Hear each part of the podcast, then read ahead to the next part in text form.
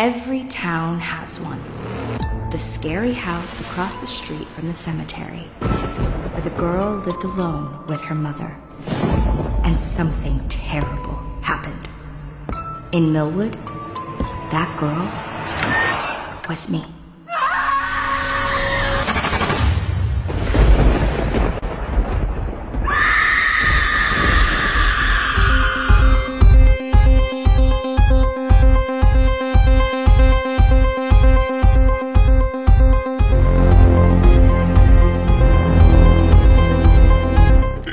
Atenção, atenção.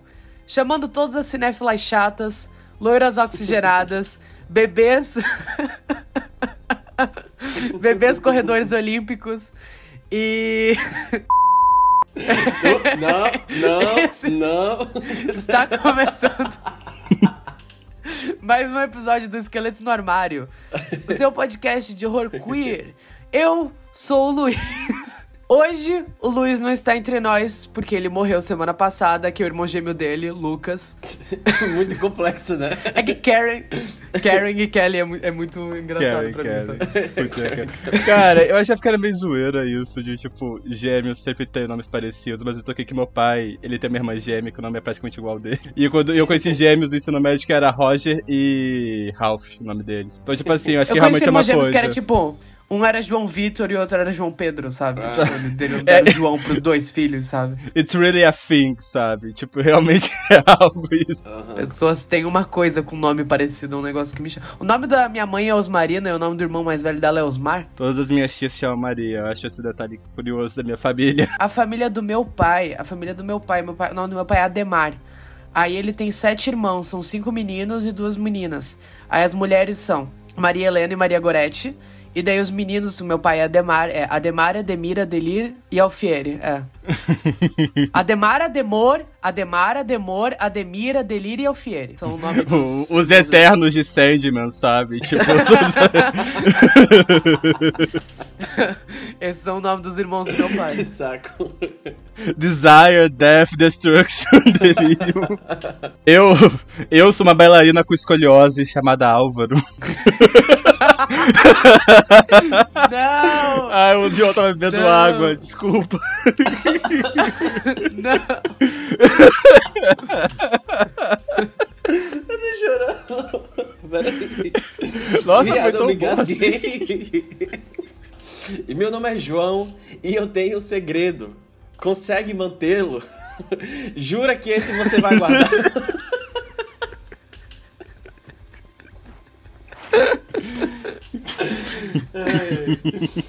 Enfim, enfim. Agora sim. É, é melhor guardá-lo no seu bolso. E levar pra tumba. Ai, se eu te mostrar, então, vai, então você vai saber. Poesia Tá, acústica, tá. gente. Só. E hoje a gente tá aqui pra falar de mais uma série do universo de Riverdale, né? A gente já falou de Riverdale, a gente já falou de Sabrina, a gente só não falou de Kinney porque foda-se. É, e a gente tá aqui pra falar também do spin-off.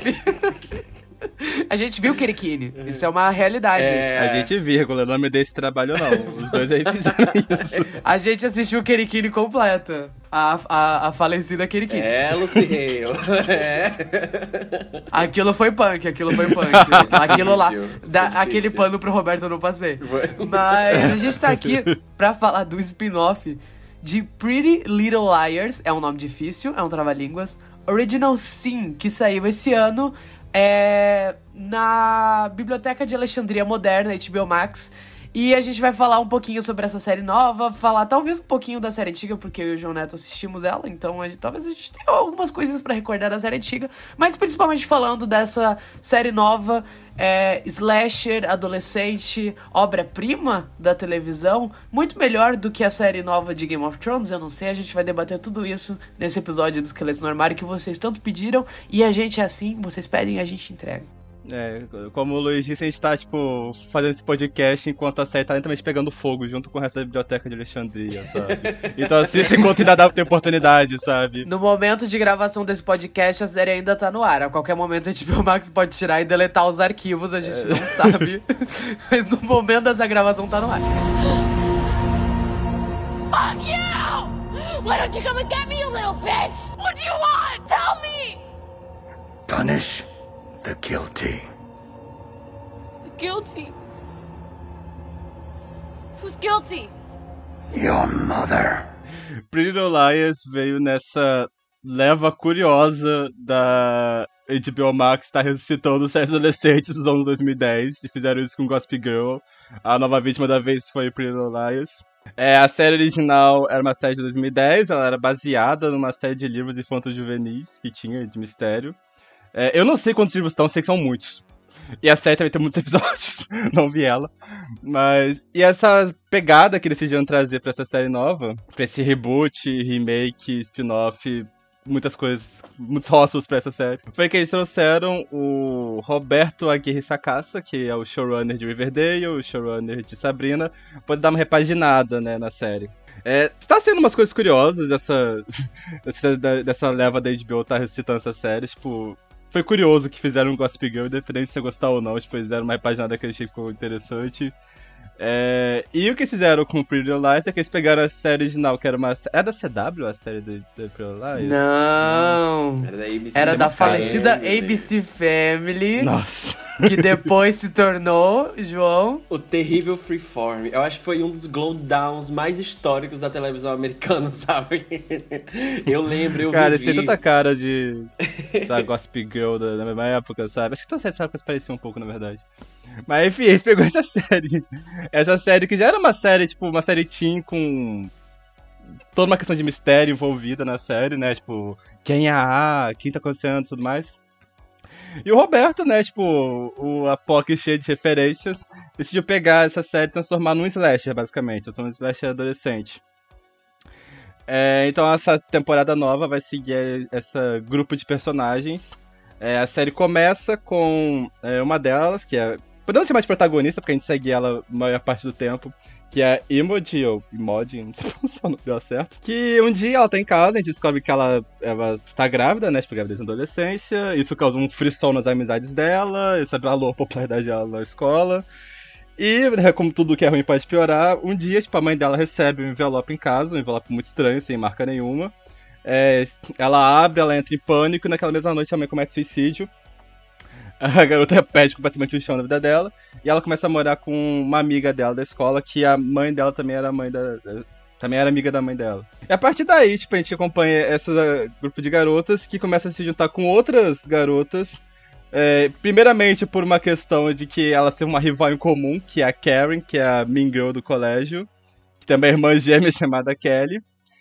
E, mas no decorrer da história, tipo, assassinatos acontecem e elas se juntam não só para poder resolver esse mistério, mas também porque elas descobrem que elas estão ligadas pelo passado das mães delas. Que as mães delas eram amigas no passado e se envolveram num acidente muito trágico envolvendo uma garota chamada Angela, e que é meio que todo o motivo dessas novas mortes que estão acontecendo, que todas elas são meio que ligadas a uma ideia de punição, de castigo e tudo mais. É... Essa série é tão boa. eu não sou uma pessoa que vê séries e eu fiquei obcecado por essa. É... O Roberto Aguirre, no meu... eu não sou uma pessoa que acompanha séries, mas assim, eu acompanhei o Roberto Aguirre, provavelmente é a figura mais interessante que tem por aí, tipo, atualmente pelo menos. Porque eu acho muito interessante as propostas que ele tem com as séries que vai tratar. Tipo, até agora as séries dele Embora não necessariamente todas tenham filmes de terror, elas flertam muito com gênero, ou então com space, ou com noir, Riverdale, Sabrina e tudo mais. Então, e ainda que Privilege é um pouco se encaixa um pouco nisso, mas nem tanto, mas ele pega essas, essas obras que já tem um certo passado, né? Privilege, como a gente falou, tipo, uma série que tem, tipo, é um reboot, uma série uma série antiga já. Mas, e Sabrina e Riverdale são baseadas nesses quadrinhos que tem, tipo, décadas e décadas de, de história já. E o que o Roberto faz é que ele constrói algo novo em cima disso, ao mesmo tempo que ele vai, tipo, acumulando todas as referências que essas séries trazem consigo. E também ele vai juntando, tipo, imagens que meio que se, de uma forma, ultrapassaram, ultrapassaram, não, de uma forma, ultrapassaram não, a palavra. transpassaram ela de alguma forma, sabe? Então, tipo, Riverdale tem toda uma questão dessa brincadeira com é, o noir, com série de mistério, é, Sabrina toda essa questão, tipo, de dar com essas histórias sobrenaturais, de bruxaria. E Priolite vai tratar muito com essa questão do do Slash, como eu já comentei, mas o Roberto faz aqui, ele não faz apenas o Slash, o que por só já seria muito bom, porque eu achei muito bem feito o que ele faz aqui. Mas ele pega toda essa questão da desse núcleo de personagens femininas, que é a história é majoritariamente guiada por mulheres, tipo, os homens, eles são figuras que são bem periféricas da narrativa no geral. É, e ele, primeiramente, ele faz um como uma vez muito interessante em relação a esses personagens. É, ao mesmo tempo que ele tá fazendo um comentário muito interessante sobre a questão de como mulheres são tratadas pelo gênero do terror e pelos slashes, particularmente. tava conversando isso com o Luiz antes. É muito interessante como, tipo, cada núcleo de personagem, ele vai meio que basicamente tratar, tipo, de algum, não estereótipo, mas, tipo, alguma linha narrativa que, geralmente, filmes de terror dar com mulheres. Então, tipo, tem várias situações de amizade, rivalidade que vão meio que, tipo, se alternando ao longo da série.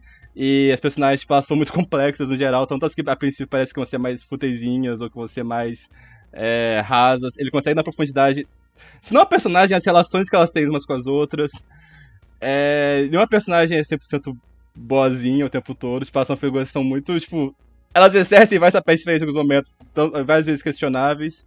E enfim, cara, eu fiquei obcecado por essa série, eu adorei ela demais. Tipo, uma das coisas mais interessantes desse ano, na minha opinião o murro em Pânico 5 que não soube fazer metalinguagem, tá? Isso aqui é uma aula de metalinguagem. Nem Chase Cine. Nem... Pô, o murro em Pânico 5 que não conseguiu fazer Chase Cine. Essa série Total. tem várias. Tem, tem Chase Cine com uma grávida, velho. A grávida corre hum. por 10 minutos. O bebê, o lindo, bebê da Imogen, igual a Shakira naquele clipe de She-Wolf, que parece que ela tá dentro de uma barriga, dentro de um cu, sei lá. O povo vive fazendo piada. é o bebê da Imogen. a Imogen dando pirueta, sabe? Não, o bebê tá numa máquina de lavar dentro da barriga dela, né? Tipo, naquela cena toda. eu amo, eu amo que ela não se move como uma grávida em momento nenhum da série. Em momento algum. E daí na Chase Cine, no final, ela bota, ela começa, tipo, botar a mão na barriga e você fica assim, garota, não tá pesada. É, Dá pra exato. perceber que não tá pesada. eu tava rindo muito.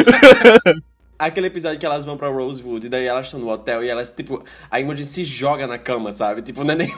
ela se joga na cama.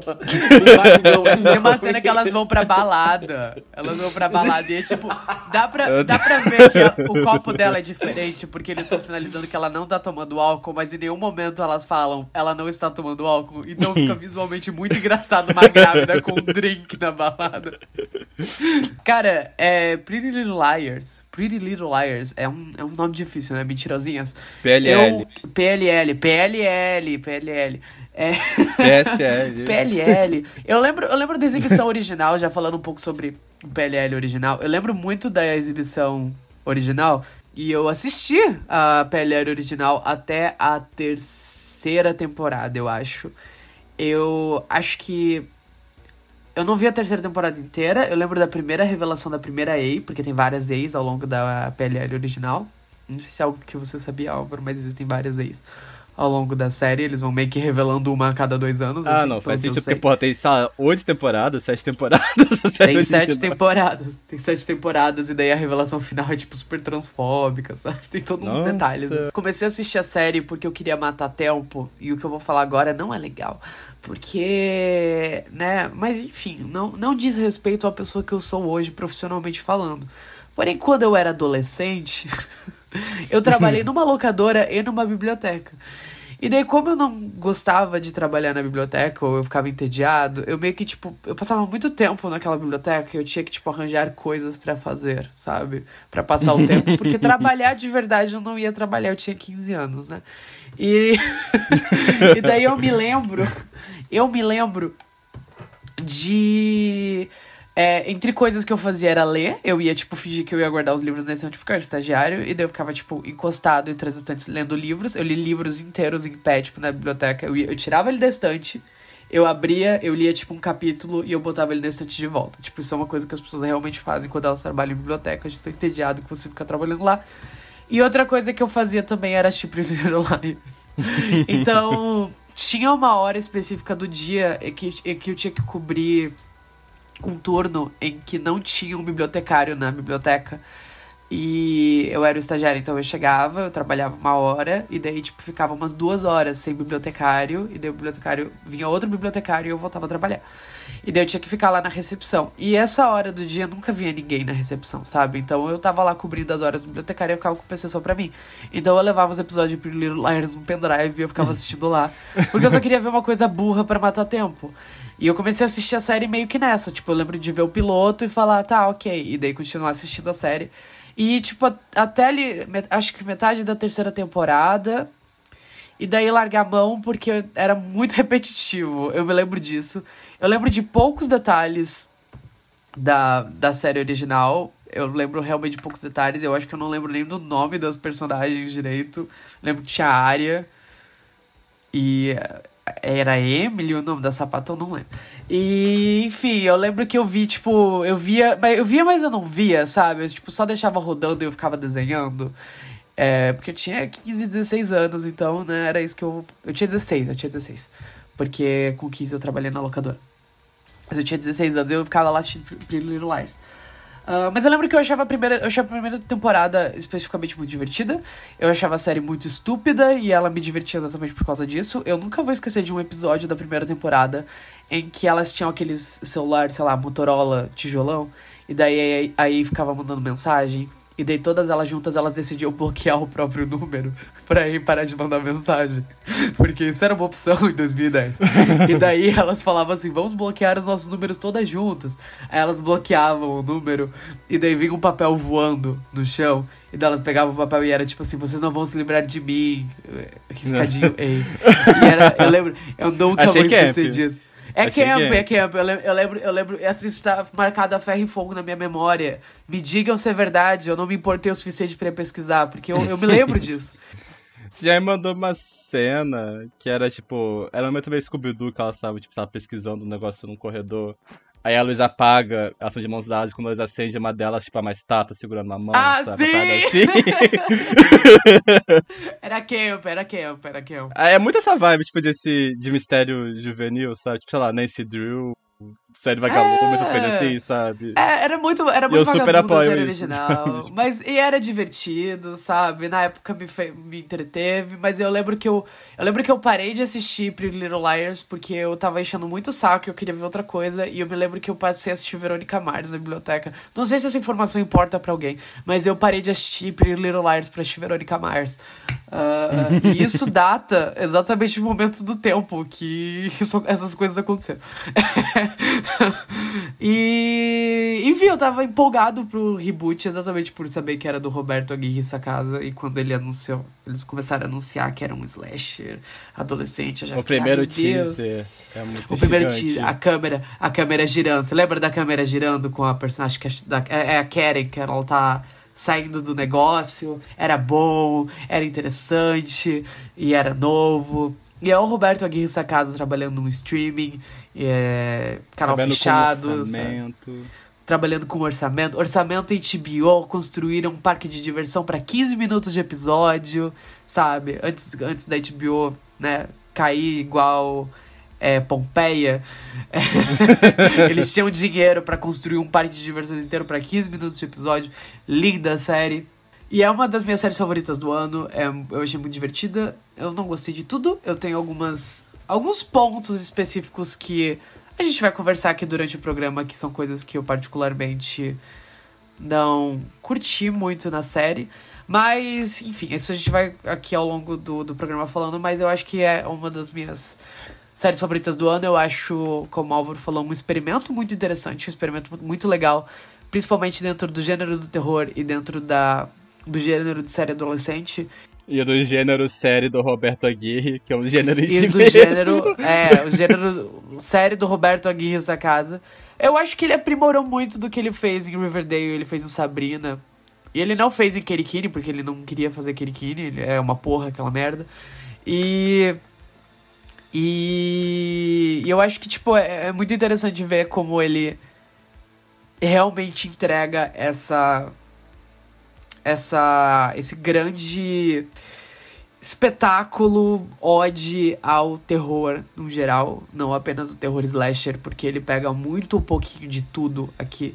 Então, tem um pouquinho de é, Halloween, é, o logotipo que eles usam para fazer a, a, as passagens de tempo é o É mesmo de. Halloween. É a, É a fonte, fonte de. Halloween. Eu falei logotipo, é a fonte de Halloween.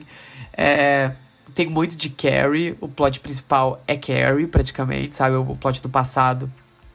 Tem muito. Pega muito. Eu gosto muito dessa coisa do, do- dos crimes, da, os crimes do passado ressoarem no futuro, que é algo que é muito presente dentro do gênero também. Tem toda uma questão ali com é, muito essa Wes coisa. Craven, esse- É tudo. muito Wes Craven, é muito pânico, tem muito de pânico, tem muita metalinguagem, ao mesmo tempo em que ele tá desconstruindo e brincando com esses estereótipos. Alguns eles faz, alguns ele faz bem, outros ele não faz tão bem.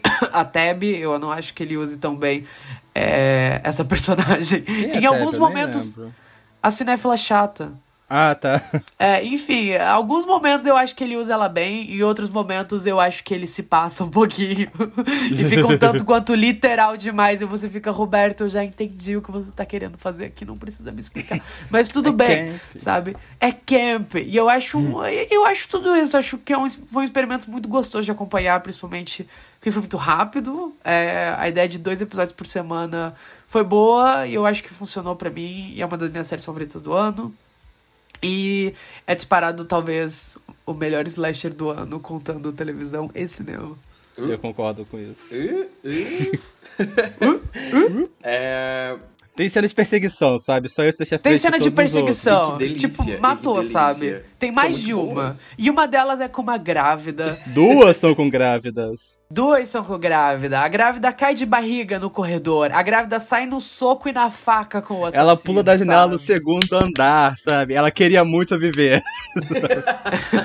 Ela estava lutando pra viver, é isso que falta do gênero hoje. Eu, eu tava muito ansioso pra gente gravar esse episódio, porque o retorno de Pretty Little Liars em 2022 trouxe pra mim uma sensação de full circle, sabe?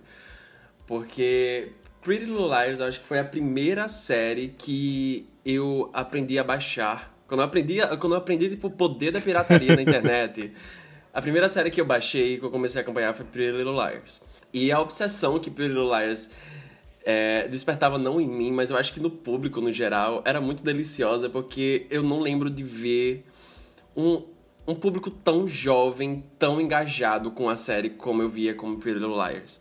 Era absurdo. Eu passei horas, horas lendo teorias ah, malucas, sabe? Tipo, fonte. Jesus sussurrou no meu ouvido. Era, era, era na, tudo na base disso. Só que era muito O delicioso, fandom, sabe? o fandom de Pretty Little, Pretty Little Liars era mais que o de Pânico 5, hein? Era, viu? Cara, aquilo ali era tipo. E era tipo. Tudo criança, sabe? Era tudo Igual o de criança. Pânico todo, 5. É, todo, Só mudou a geração, sabe? tudo, tudo Só mudou a desequilibrado. geração apontando o dedo. É porque o problema dessa geração nova é a, é a, in- é a inclinação pro incel, sabe? Naquela época não tinha muito esse negócio do incel. Agora tá muito forte. E essa é a a, diferença. Ah, mas é, foi muito maluco eu me pegar de novo. Eu passei esse último mês que a série tava sendo exibida pensando, tipo, porra, quinta-feira tem episódio novo de Pretty Little Liars. E fazia anos que, não- que isso não era, tipo, uma medida da semana pra mim, sabe? E eu realmente ficava animado e foi muito gostoso. E eu fiquei muito feliz quando, ele, quando a gente meio que descobriu, porque foi meio que. Eles tinham anunciado o reboot dessa série assim que, sei lá, a HBO Max foi lançada. Eles estavam lançando muita coisa e anunciaram muito reboot. Eles tinham anunciado, inclusive, um reboot de True Blood também, do Roberto, mas cancelaram isso. Olha só o que nós perdemos. Pois sabe? é! Pois Tudo é. que nós perdemos. Mas eu, eu lembro que quando, quando esse reboot de Pretty Little foi anunciado, cara, tipo, a série tinha acabado. A série original tinha acabado três anos atrás. E daí eles tinham lançado um spin-off muito ruim que ninguém se importou e foi cancelado na primeira temporada. Eles já estavam anunciando um reboot. Tipo, ok, sabe? É muito, é muito fácil você olhar com isso para isso com um certo, uma certa suspeita. No início eu também tava, assim, mas eu lembro que eu comecei a ficar muito mais animado pra esse reboot depois que a gente começou a assistir Riverdale E eu já assisti Sabrina, mas tipo, foi muito bom a gente meio que concentrar esse tipo, caralho, eu meio que amo esse showrunner e o que ele faz com, com essas séries. E ele tá fazendo uma, uma Liars nova. E daí, aos poucos, assim, tipo, uns detalhes muito vagos, assim, a gente começou a juntar um mais um e, e, e falaram, isso daqui vai ser um slash. eu lembro que foi um ponto, assim, que eu fiquei, caralho, sabe? Isso daqui, ele, ele olhou, sabe aquele viadinho no Rio Grande do Norte, João Neto? Eu vou fazer essa série pra ele. e eu, eu me senti visto, eu me senti ouvido, eu me senti compreendido, sabe? não é, tanto, não é tantas. She's the mother I never had, sabe? Ela é a mãe que eu nunca tive. eu me senti muito assim. Eu fiquei muito feliz que isso acabou sendo muito. É, essas expectativas foram muito encontradas quando a série foi lançada, porque eu, eu vivi cada episódio dessa série. Nossa, eu baforei muito aquele piloto. Eu bafo. Nossa, uh! Nossa, aquele demais, piloto. Assim. Ah, e mod é, que, quebrando a quarta parede, falando nós vamos matar a Karen e começando a tocar Living Dead Girl do. Rob Zombie. Eu pulei no sofá. Fazia tempo. Delícia. Fazia tempo que um piloto de série não me agraciava tanto. Fazia tempo que eu não ficava tão empolgado assistindo um piloto de série quanto eu fiquei assistindo esse, sabe? Tipo, e eu quero pontuar isso aqui. Porque os pilotos de série ultimamente estão chatos. Eles estão muito chatos. É porque piloto hoje em dia não é mais piloto. Tipo, o streaming É, mudou muito com é um filme. são, tipo, filmes muito longos. Filmes de 10 sabe? horas. E, tipo, eu quero piloto. Cadê os pilotos? Cadê a história inteira apresentada em, em 50 minutos, sabe? E fazia tempo que eu não vi um piloto tão bom. Tipo, tão bom mesmo. Tão fechado nele mesmo, que apresentava tão bem todos os elementos que iam ter. E que fazia tantas boas promessas quanto o piloto de Pretty Little Liars Original Sin faz. Provavelmente é o melhor piloto que eu vi, sei lá, nos últimos cinco anos. Eu. É bom, é bom pra caralho aquele piloto, é muito bom. É muito bom. É o melhor episódio é da temporada. Eu gosto, tipo, eles querem deixar claro que, tipo, é um slash, então eles matam um zelador aleatório que nunca mais volta a ser citado. É... E a cena é boa. Ai, Eu gosto quando a. Eu, eu amo no primeiro. No, no piloto, quando a, a, a menina morre, a Angela, que inclusive é um nome muito específico, a Angela morre, a sonografia é tipo. Sabe? eu gosto. Camp. Eu gosto, eu Camp. gosto. É Camp. camp, é camp, camp. Ah, mas é. Pois é, e eu já tava muito animado e eu fiquei muito feliz que a série atendeu essas expectativas. Mas eu queria pontuar que é, a nossa relação, principalmente a nossa relação com as séries de Roberto Aguirre Sacasa, é, é muito platônica, sabe? Se você ouviu o nosso episódio sobre Riverdale, se você ouviu o nosso episódio sobre Sabrina, se você nos segue nas redes sociais e vê a gente comentando sobre alguma dessas séries, você sabe que tipo, é muito platônico. Mas eu, real, adoro muito o jeito que ele vê... O form... Ele entende o formato de televisão como algo elástico. E eu acho que é algo que não outros showrunners recentes e outras séries recentes não faz tanto isso, porque eu acho que as séries e os conceitos dentro das séries e as ideias dentro das séries hoje em dia estão cada vez mais fechadas, fechadas e fechadas ent- dentro de si mesmas. E eu gosto que o, Roberto ele não faz isso com as séries dele. Ah, e eu acho que ainda assim ele respeita ah, o universo próprio de cada um. Ainda que ele te- esteja fazendo um universo compartilhado enorme assim entre essas séries. Mas é, eu acho. eu- eu- Casualmente comentando que o personagem foi mandada pro convento lá de Riverdale. Pois é, sabe? É tudo vizinha. As, Eu as irmãs amo. da Serena Misericórdia. Pois é. Que nem existe mais. Não, não foi, tipo, fechada aquela porra. Não Pois sei. é, cara. Não, mas é que tá que- falando que- do passado, tipo, que quando fechou o sanatório, Ah, eles vieram lá pra lá. Hum. Ah, verdade, verdade, verdade. É verdade. A mente do Roberto. Ele, ele, ele Cara, tudinho. será Ó, o Ele primeiro verso fechando no último. Ele Peraí. costurou. Será que a mãe da Angela Waters é, usou Jingle Jangle? Certamente. Certamente. Perguntas, perguntas que devem ser feitas. sabe? Perguntas. Perguntas. Roberto, Roberto. Eu vou, eu, vou, ei, eu vou twittar e eu vou marcar ele. Eu vou twittar ele. Ele tem, que lançar, ele tem que lançar uma bíblia com a linha do tempo, tipo, que Pois conecta é. todas as séries, sabe?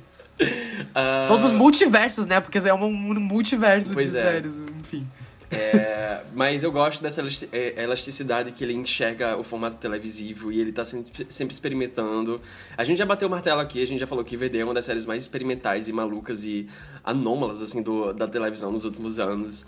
E eu gosto que ele segue um pouco desse desse, desse caminho nessas outras séries dele. Eu adoro Sabrina e eu acho que Pretty Little Liars Original Sin, eu gosto que ela é muito over the top e ela é muito específica nas referências dela. Ela é muito sem vergonha de usar essas referências e eu acho que isso tudo casa muito com o estilo da série. É um estilo que também é parecido com o que ele usava uh, em, em Sabrina e em Riverdale também. É literalmente Cara, é literalmente a mesma série, mesmo universo, mesmo negócio. Eu acho que é uma coisa que a gente tava comentando, não era? A gente tava comentando bastante sobre isso, que tipo, a galera tá, tá baforando Pretty Little Liars e tem é, às vezes é a mesma galera que critica Riverdale e critica Sabrina, mas é a mesma pegada, é a mesma abordagem, é o mesmo universo, é o mesmo É literalmente estilo, a mesma equipe é a que mesma fez equipe. tudo.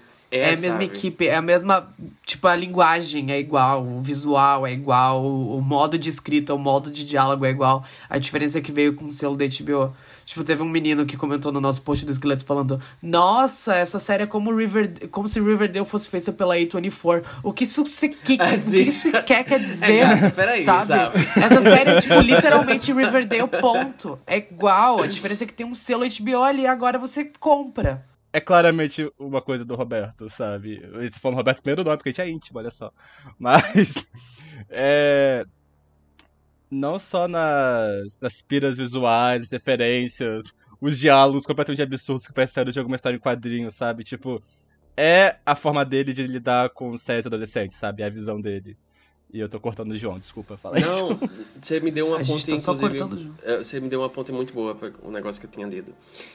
É, e sim, e, eu- e- e o Roberto, ele tem um entendimento muito claro de como essas séries funcionam, sabe? E ele usa isso pra fazer e contar essas histórias da maneira muito própria dele. Eu tava lendo uma entrevista que, quando a HBO aproximou, é, chegou pra ele e falou: Olha, a gente tá querendo fazer um reboot de Pretty Little Liars, você quer fazer alguma coisa sobre isso? E daí ele falou que quando ele começou a fazer Riverdale, ele fez uma maratona de pilotos de séries adolescentes. E daí ele viu o piloto de Liars, ele viu o piloto de Dawson's Creek, de My So Called Life, Evermore, tipo, um monte de série que foi tipo muito formativa pra cultura pop e, e pra essas gerações. E ele foi lá e deu o próprio twist dele em Riverdale. E quando eles ofereceram Pretty Little Liars, ele voltou e ele assistiu mais alguns episódios de Pretty Little Liars. Ele gostava muito, ele disse. Ele era muito por dentro. É, ele reviu alguns episódios ele falou: Tá, eu entendo muito bem porque vocês chegaram pra mim, sabe? E ofereceram esse trabalho pra mim. porque realmente, é, é, assim, a Pretty Little Liars original era, muito, era, um, era também uma coisa muito anômala dentro da televisão americana também, porque ela começava com esse, esse mistério adolescente, sabe? Era uma série que ela não ia tão longe no início. Ela tinha suas piras, né? Mas no início ela não ia, não ia tão longe. Era só, tipo, essas quatro branquelas sendo assombradas por uma figura virtual, sabe? Tinha um assassinato, tinha, tipo, uma amiga dela desaparecida, tinha essas coisas assim. Mas era mais tipo um stalk virtual e era uma série que acabava conversando bastante com aquela era, que era o início do, do boom das redes sociais. Então, é, abordagem, esse stalking virtual e é, era tudo muito correspondente àquela geração e àquele tempo, sabe? É, então você fazer uma nova Pretty Little Liars seguindo aquele molde hoje em dia não seria tão atrativo. Eles tentaram fazer isso no reboot. No reboot não, no spin-off. Que eu esqueci qual é o sobrenome. Que tem a, a Alison também, tem a Mona. E foi cancelado. Tipo, eles tentaram, não deu certo, sabe? E Pretty Liars, ela foi, ela foi virando um, um monstro, assim, gigante à medida das temporadas. Inclusive, eu quero deixar uma recomendação aqui, que antes de Original Sin estrear, eu, eu tava sentindo muita vontade de... de... Assim, eu tava sentindo muita urgência de rever Pretty Liars original. Só que assim, sete temporadas, vinte e poucos episódios por temporada, tipo, não vou fazer isso comigo mesmo. E daí eu achei um canal muito bom no YouTube. Quem quiser treinar o inglês, eu acho que não tem a legenda em, por- em português disponível. Achou não, lá. foi eu que te recomendei isso. Foi você? Eu mandei no grupo de esqueletos. Foi? Foi! Eu mandei Des- print disso, eu postei até no Twitter na época. Ai, eu acho que foi. Você que. Ai, foi, foi, foi. Desculpa, desculpa, desculpa. minha cabeça, minha cabeça, sabe? É uma velha aqui. eu descobri, eu tropecei nesse eu canal tropecei aleatório. canal muito bom, sabe? Não, desculpa. Real, foi o Luiz que. o Luiz que tinha recomendado uma recapitulação do canal de um youtuber australiano chamado O nome do canal é Mike's Mike. É tipo o microfone do Mike em inglês. E daí ele. Eu amei ele, assim, eu, eu amei muito a linguagem dele. É tipo muito tipo de humor que a gente curte e tal. E ele fez uma recapitulação em três partes, tipo, cada parte tem duas horas, porque, enfim, Pílulas era insana. Ele fez uma recapitulação muito, muito minuciosa, mas muito engraçada também da série. Ele passou por todos os buracos, assim, possíveis, porque era um enganche, era uma teia, sabe? O plot daquela série original. Não tinha como você falar sobre o plot sem você ir se enganchando, sabe, nessa, nesses fios, porque era uma bagunça. Então ele realmente faz uma recapitulação muito minuciosa e muito engraçada. Podem procurar. E foi, e foi o preparo perfeito para eu assistir Original, sim, porque eu fui revivendo toda aquele, aquela insanidade que era acompanhar pelo Hilarious original. E, e eu fui percebendo, tipo, caralho, realmente não tem como você refazer isso hoje em dia, no mesmo tom, no mesmo, sabe? Mas ao mesmo tempo eu gosto que entregaram esse projeto nas mãos do, do Roberto, porque tinha muito material camp na Pirululares original, sabe? é engraçado, porque eu vi muita gente, tipo, no Twitter, quando a Original Sin estreou, muita gente, tipo, fã preciosista de Pirululares original. Como se... Eu vi isso! Tipo, eu vi no, hum... no, no, no, no tweet do esqueleto. Ah, olha só. Eu sei, que eu, eu, eu, sei que eu me refiro muito a isso no programa, mas é para dar medo em vocês mesmos. A gente lê tudo. A gente lê tudo. Vigiando e punindo. A gente não apenas lê tudo que vocês respondem e vocês contam os nossos tweets como a gente printa e manda no grupo pra rir junto, às vezes.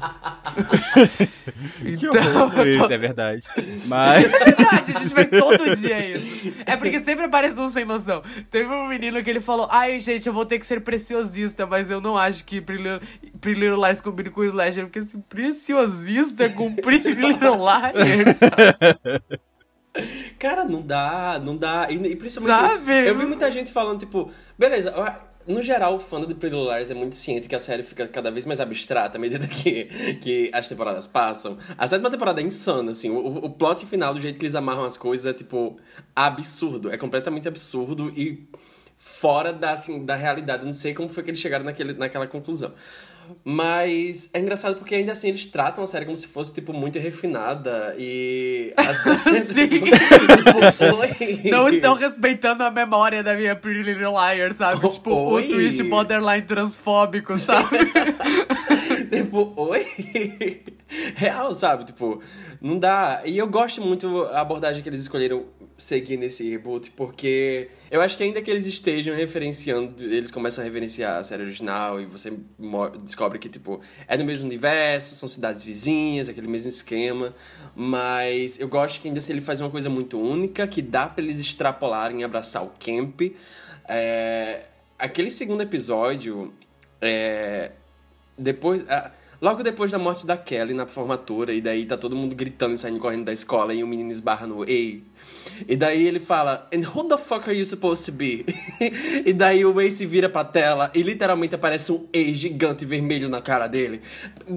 Gatas, sabe? Tipo, o A gigante ali, sabe? Cara, Ai, eu, eu gritei, eu, eu, eu me mijei sabe? naquilo, sabe? Arte, arte. televisão, televisão, sabe?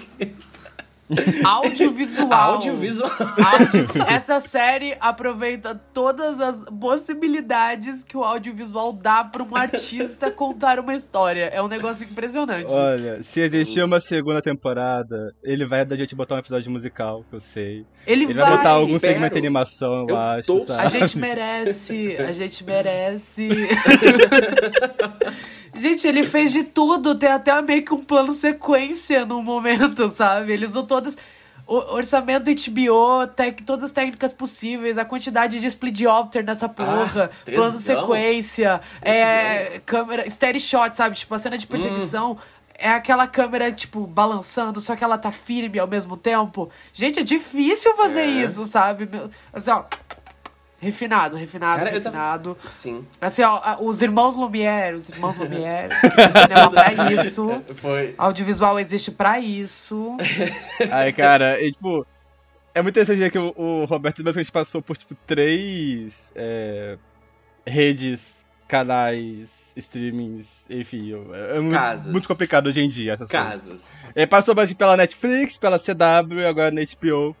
E, tipo, é engraçado ver realmente como as séries cada uma delas é muito a cara do streaming canal que elas estão fazendo parte. Tipo, Riverdale é muito a cara da CW. Sabrina é muito a cara da Netflix. E Pretty Lies é muito a cara da HBO.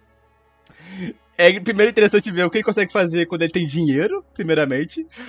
Porque, tipo, é legal ver uma série Roberto no qual tem, tipo, mais de, sei lá, cinco cenários. Riverdale, cada, cada temporada que passa tem menos cenário, aparentemente. tem menos um cenário, sabe? Eles demoliram a casa de algum adolescente. Quantas temporadas vão passando? A mansão que a Cheryl Tasso tem um cômodo agora. Sabe?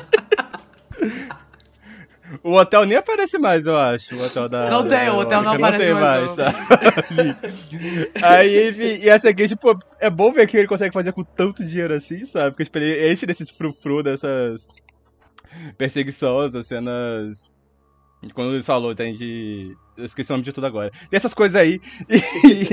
E tem muita cara desses streams, e ao mesmo tempo tem muita cara do, do Roberto em si também, sabe? E ele sabe muito bem mastigar isso e, e fazer se encaixar dentro de uma narrativa de coming of age, sabe? É, o pessoal zoa muito o Riverdale, que Riverdale é autoconsciente, tá? Eles não estão fazendo aquelas putaria louca porque são burros ou porque são sem noção, eles sabem o que estão fazendo.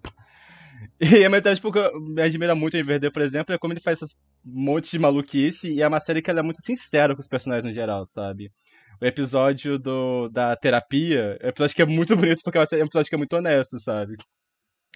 É, o momento que o Art diz que é, ele faz tudo o que faz porque ele não quer que as pessoas sofram igual ele sofreu. Sabe, é um momento que é muito forte, sabe? É um momento que é muito honesto e é um momento que encaixa muito dentro da proposta de ser adolescente, sabe? Nem todo adolescente sai por aí sendo justiceiro de noite, mas esse tipo de coisa, tipo, é uma coisa que é relativamente relatable, sabe? E toda essa ideia tem essa pegada, sabe? Nem todo mundo tem uma família que faz parte de um coven satanista, mas vai se encaixar com a visão da Sabrina não saber se querer seguir o, o, caminho da família dela, ou querer, tipo, fazer um caminho próprio. Ele sabe muito bem ligar esses dilemas com essa questão, essas coisas mais bizarras e abstratas e camps, engraçadas, sabe? E Lies, ela vai fazer muito isso em relação, tipo, a vários... Não só dilemas, mas, tipo, várias questões que são muito ligadas a uma adolescência feminina, sabe? Tipo, eu falo isso em questão de que a série vale da, como eu falei, muito questões de rivalidade, é, muito com essas questões de relações de mãe e filha, é, eu gosto que a série ela valida muito a questão de que a adolescência é a fase no qual é, mulheres normalmente costumam perceber tipo quão o mundo pode ser machista, misógino, violento, é, abusos acontecem, mas ao mesmo tempo ele não reduz feminilidade e adolescência só isso, sabe? Ele bota muito, tipo, como existe também muito carinho, muito afeto entre as mulheres, é, como, tipo, é, eu não queria culpar nem todo homem, mas, tipo, como, apesar de homens serem sim pessoas extremamente violentas com elas, também pode existir muito carinho em relações com homens. Acho que ele é muito, tipo, cuidadoso e é, ele consegue lidar com isso ao mesmo tempo que tá fazendo um slasher que é viciante, sabe? Você fica, tipo, grudado no mistério. Eu engoli os três últimos episódios, sabe? Eu, eu sentei e não terminei quando não acabou, sabe? Eu também, também. A gente tá falando muito do Roberto, do Roberto, do Roberto, que talvez seja a figura mais conhecida e que a gente tem essa bagagem.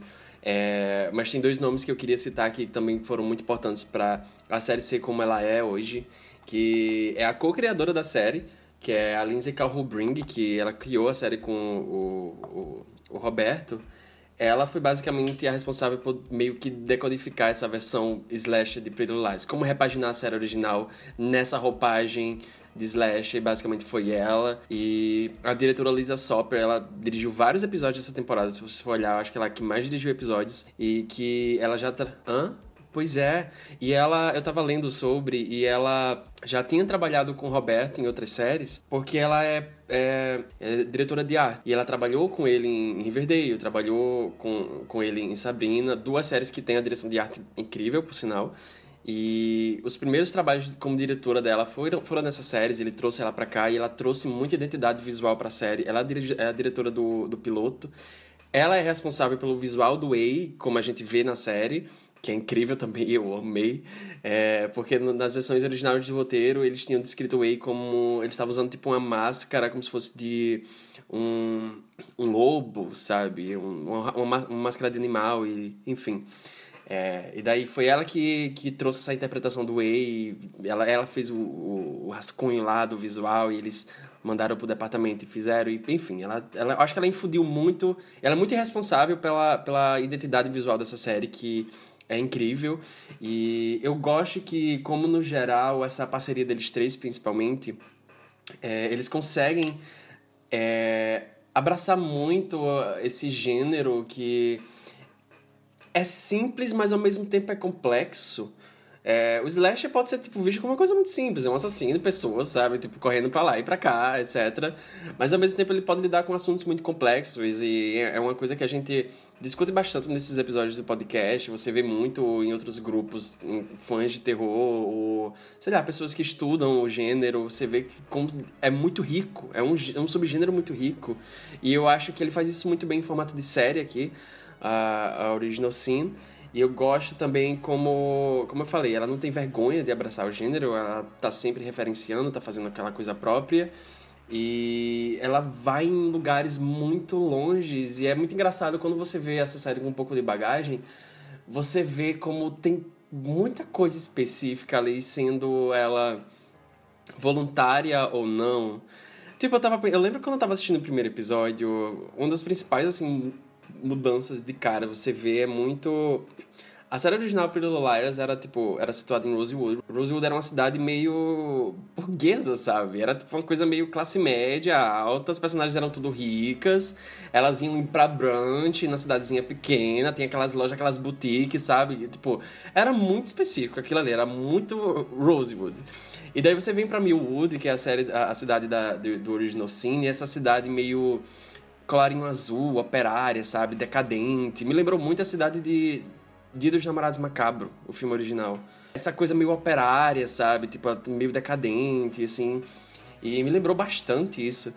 E você vai vendo, tipo, essas referências visuais, o jeito que eles vão construindo, eles vão soltando nomes como referências, tipo, a professora de balé da Farron se chama Madame Deary, que é uma personagem fantasma da ópera. A treinadora lá da, da, da Noah se chama Desjardins, que é a treinadora de Carrie. Que é outra coisa que eu quero, que eu quero comentar, é porque é muito engraçado. Tem um Padre Carras também, né? O Padre Carras. o cara do trem que elas vão atrás se chama... É, elas chamam ele de Mr. England, tipo Robert England, sabe? Fred Krueger. É, é, eles vão fazendo esses... esses eles vão soltando esses nomes e... Tem, tem a, a firma de advogados que é tipo Prescott, uh, Strode, Strode é. é, e Ripley associado. É muito descarado, mas tipo.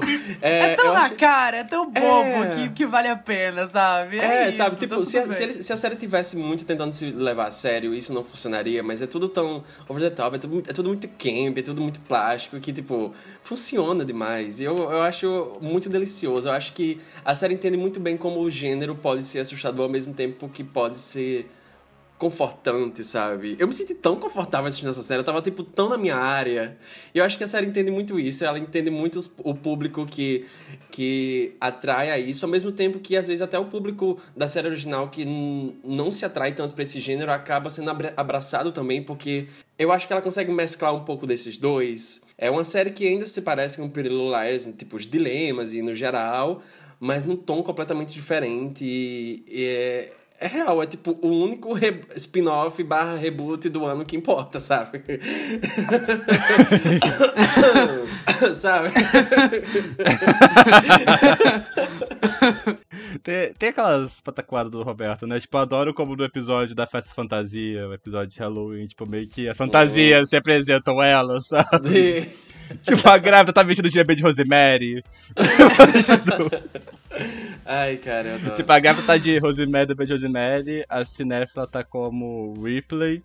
Eu não lembro. Ah, a Mouse, é, mas eu acho muito curiosa ela, porque, tipo, ela tava de. Wendy. É da Wendy, é. Do, daquele do Gasparzinho. É. Né? Isso. E, porque assim, primeiro que se encaixa no que eles ficam pensando que ela tá muito, tipo, se infantilizando daquela relação muito bizarra dela com aquele cara, que eu tava muito, tipo, o que tá acontecendo aqui? Sabe? Mas ao mesmo tempo, você pra ver, tipo, quando ela tá sem a máscara, parece muito chapéuzinho vermelho, sabe? Essa coisa, tipo, da criança no caçado pelo lobo Sim. e tudo mais. E, e os jogos, eles estão de Smurf, sabe? Porque, tipo, são todos iguais. E esse é uma mente única, sabe? E a Kelly Sim. tá de Annabelle. Cara... Eu quero falar, já que vocês falaram que eu tô quietinho, eu amo a Kelly. A Kelly é minha personagem favorita da série. Eu não achei que eu ia amar a Kelly, mas foi construído um amor em cima de mim pela Kelly. Porque é uma personagem que ela é tão. Ela é tão esculhambada Tão. pela série, sabe? Parece que é tipo assim, todo, todo episódio, sabe aquele, aquele estático que a mulher joga merda em bicha? É, nessa, nessa série, tipo assim, fulano joga merda em Kelly. Todo episódio era alguém jogando merda na Kelly.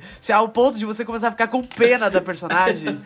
Que ela é uma escrota no começo da temporada. Só que o tempo você fica, caralho, parem, sabe? Olha, Kelly, só, ser parem. sincero, até a metade da série eu tava meio. É mais supposed to feel sorry for that bitch. Sabe? Porque ela realmente era muito escrota, eu não tava muito dependendo dela, não. Mas, eu, primeiro que eu acho o plot dela muito bem feito. Tipo, É muito bem chega um é ponto que bom. você realmente não sabe mais se ela realmente é a Kelly ou a Karen, sabe? Você fica meio tipo assim, tá. Ele, ele, ele consegue, tipo, ficar julgando, tipo. É ela ou não é ela, não é? Tipo, até o final da série você não fica muito, tipo, muito claro se realmente ela tá fingindo ou não. E. E isso encaixa muito, tipo, também, né? Que eu falei do Roberto tá fazendo sobre o Coming of Age. Ele tem uma subversão que eu acho muito curiosa nesse plot. Porque, tipo, o primeiro episódio é basicamente a Karen sendo uma escrota, tipo. Ela sendo, sei lá, mean girl genérica, loira, número 45, sabe? Tipo, as personagens do. O nome do da Harry. personagem é Karen, sabe? O nome da É, personagem é? Karen. Eu, eu- como eu não vi a série original, eu não sabia se é uma personagem que existia lá, ele era teu nome, ou se fez, tipo, esse foi uma piscadinha mesmo isso, sabe? Mas. Enfim, é, primeiro da série é construído pra você querer que essa filha da puta morra. Aí chega o segundo episódio, essas falam que, tipo, we gonna kill Carrie, sabe? Tipo, nós vamos matar a Carrie. O episódio seguinte inteiro elas programando uma vingança. Aí quando, tipo. É a vingança, tipo, uma vingança adolescente, no caso. Ah, expor um vídeo, uma parada assim que elas iam fazer. Elas não queriam matar ela realmente. Achei pesado o que elas fizeram, inclusive. Eu achei, Eu fiquei não- tipo- não- eu, Eu, não, eu fiquei achei. assim, gente. É. nós estamos cruzando os limites aqui. É o que eu falei, tipo, não passei da- pano pra elas, não. Não achei As mocinhas sendo, tipo, extremamente cruéis, sabe? Sim, Acho curioso eu eu isso, gostei disso. É bom, é esse bom, é bom. E aí, tipo, quando a Karen morre, que é numa cena, tipo. Que é uma cena que faz referência ao Carrie, a estranha, né? Porque eles refazem a cena igual, só que ao invés de rolar o banho, sangue, alguém matar ela antes. Primeiro que eu achei um comentário, tipo, curioso, a própria Carrie é estranha, sabe? Quando o cara é estranho, você fica pensando pra que ela morresse e tudo mais. Essa série, tipo, eles vão lá e matam ela, só que, tipo, isso não é um momento de catarse, sabe? Não é um momento feliz. É um momento, porque é, é trágico, sabe? Os personagens ficam, tipo, caralho, ela morreu, tipo, e a série vai mais a fundo mostrar as consequências disso. Eu acho, como eu falei, um, comentário curioso, que, tipo, normalmente, tipo, a personagem Mean Girl da sé- do, do filme morrer é um momento meio de catarse. E aqui o Roberto Nequipari fala, tipo, não, sabe? Tipo, ela era uma pessoa, ela era uma adolescente, sabe? Tipo, ela era, tipo, uma psicopata, ela era só uma adolescente. E ele vai, tipo, a fundo mostrar as consequências disso pros outros personagens e pra os protagonistas também. Eu acho muito bonita a cena do cemitério que a Imogen fala, tipo, ah, é, eu, você foi a minha amiga durante um certo tempo, é, depois você virou minha inimiga e agora eu nunca mais vou te ver, sabe? Tipo, ela fala isso com um pesar muito grande, pra gente nunca mais poder ter oportunidade de ser amiga. E é uma cena que eu acho muito forte tudo mais, tipo, e ela, pra mim, encapsula muito o que a série tá falando sobre, tipo, é, personagens adolescentes, é, adolescência. Personagens, personagens mulheres em séries adolescentes e personagens mulheres em terror no geral, sabe? Acho que é, é mim, tipo, meio que condensa isso tudo, sabe? E novamente eu falei demais, desculpa, eu fiquei muito animado com essa série. Não! Ô, meu amor, é um podcast, sabe?